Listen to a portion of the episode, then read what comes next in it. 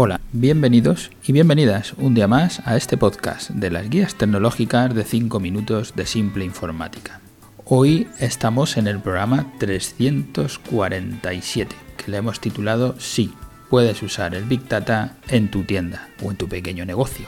Estamos haciendo este, el último capítulo sobre la transformación digital, las ventajas para las pymes y los autónomos, y hoy estamos desarrollando el último capítulo, el uso de tecnologías claves y del talento digital. Este, ya os he contado en otros capítulos el porqué del parón del podcast, pero este creo que es otra de esos, de esos grandes saltos, de esos grandes momentos en el que decides hacer las cosas. De lo, ¿Por qué dejé el podcast? Pues por esto, precisamente por este capítulo, porque había muchas cosas que yo no controlaba o que no sabía hacer, como puede ser este tema del Big Data, como puede ser los temas de ciberseguridad, herramientas de gestión, los RP, CRM, todas estas cosas que parece que se nos van quedando por ahí en el tintero que no las sabemos hacer. Y al final pues tienes dos opciones, como ya he comentado en otros capítulos, o contratas a alguien que tenga ese tiempo o que haya dedicado ese tiempo y ya lo conozca, o si no te pones tú a hacerlo. Y esa fue la que yo decidí. Decidí que iba a parar para poderme estudiar todo esto, esto y otras cuantas cosas más, y poder ponerlo en marcha. Y por eso aquí estoy ahora volviendo a este podcast y volviendo a hacer sobre estos temas. Como os digo, en el informe que estamos analizando, en la parte de uso de tecnologías clave, hablamos, o habla el informe, sobre el uso de, servicios de cloud computing. Y estamos diciendo que solo el 12% de las empresas está contratando servicios en la nube. Esta es una de esas actividades que son por cuota o por pago recurrente y parece que tanto miedo nos da adoptar. Supongo que las iremos viendo como el que contrata una empresa para que te limpien el portal y lo pagas todos los meses, o como decíamos, el tema de Netflix, o alguno de otros servicios por suscripción que nos cuesta adoptar, pero que vamos adoptando de esos pagos mensuales. Yo supongo que aquí en España tiene mucho que ver el mercado inmobiliario, donde siempre hemos preferido comprar que alquilar. Y eso parece que lo hemos integrado ¿no? en nuestra forma de ser, nuestra forma de hacer, y por eso las cuotas nos, parece que es tirar el dinero y que es preferible comprar, porque al final, a la larga del tiempo, parece que, todo te va a ir mejor y eso es el sector inmobiliario nos hace pensar así. El, segundo capítulo que analiza el informe es el tema del Big Data, el análisis del Big Data.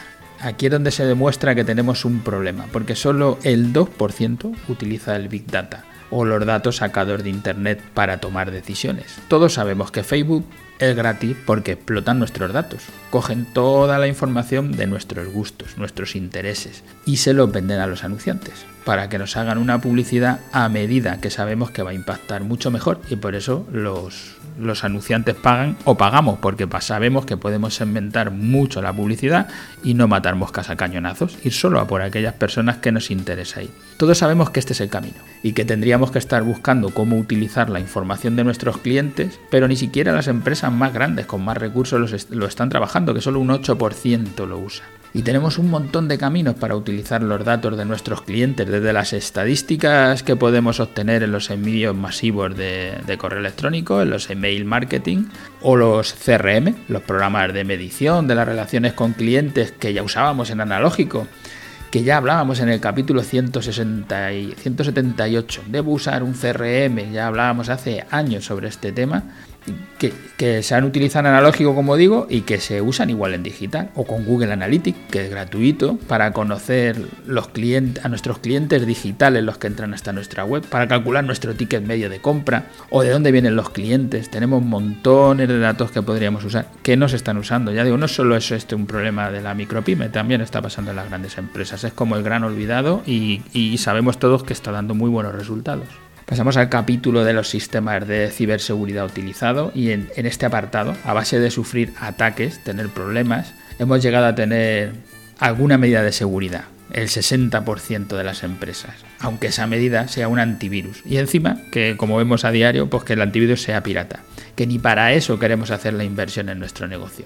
No quiero ni contar con las copias de seguridad, sobre todo sabiendo que podemos copiarte aquí en nuestras instalaciones de Simple Informática 500 gigas de información desatendida. Tú no tienes que hacer nada. Por tu parte es, el trabajo el cero y que la copiamos a diario y que te va a costar 150 euros al año. Y olvidarte de todos los problemas de cualquier ataque. O sea, prefieres pagarle a, no sé, a tu gestoría, que le estarás pagando 40, 50, 100 euros lo que le pagues, o a la que te limpia el portal, como decimos, que igual le pagas 50, 100 euros, prefieres tener el portal limpio que copiarte todos tus datos. Yo creo que ese es un problema. Y en cuanto el informe, en cuanto al uso de herramientas de gestión de negocio, ERPs o información de clientes, CRM, es otra de las grandes batallas, de las recomendaciones.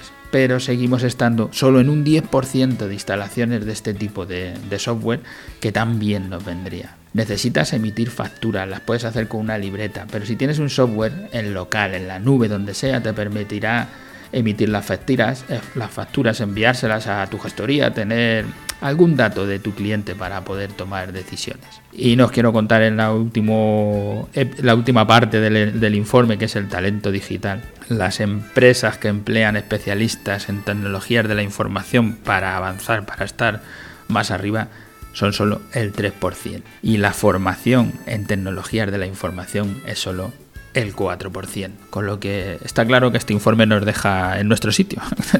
no, no hemos avanzado mucho y estamos en una situación mala. Nosotros aquí estamos para intentar ayudar, tanto en eso, en los especialistas, pero no tenerlos contratados, sino que seamos nosotros los que especialistas en tecnología o la formación en tecnologías que también iréis viendo todas las novedades que vamos añadiendo. Lo que nuestro CTA, nuestro call to action, nuestra llamada a la acción, como todos los días, es que nos dejes un feedback, que nos digas qué te parece este podcast y que solicites una cita, una consultoría comercial con nosotros para que podamos decirte hacia dónde dirigirte, cómo utilizar todas estas nuevas tecnologías.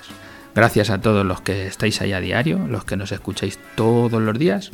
Gracias por pasaros por las plataformas, tanto por iTunes como iVoox, para dejarnos allí vuestras valoraciones, vuestros me gustas, porque eso nos hará que más empresas nos conozcan, más empresarios sepan de nosotros y a más empresas podamos ayudar.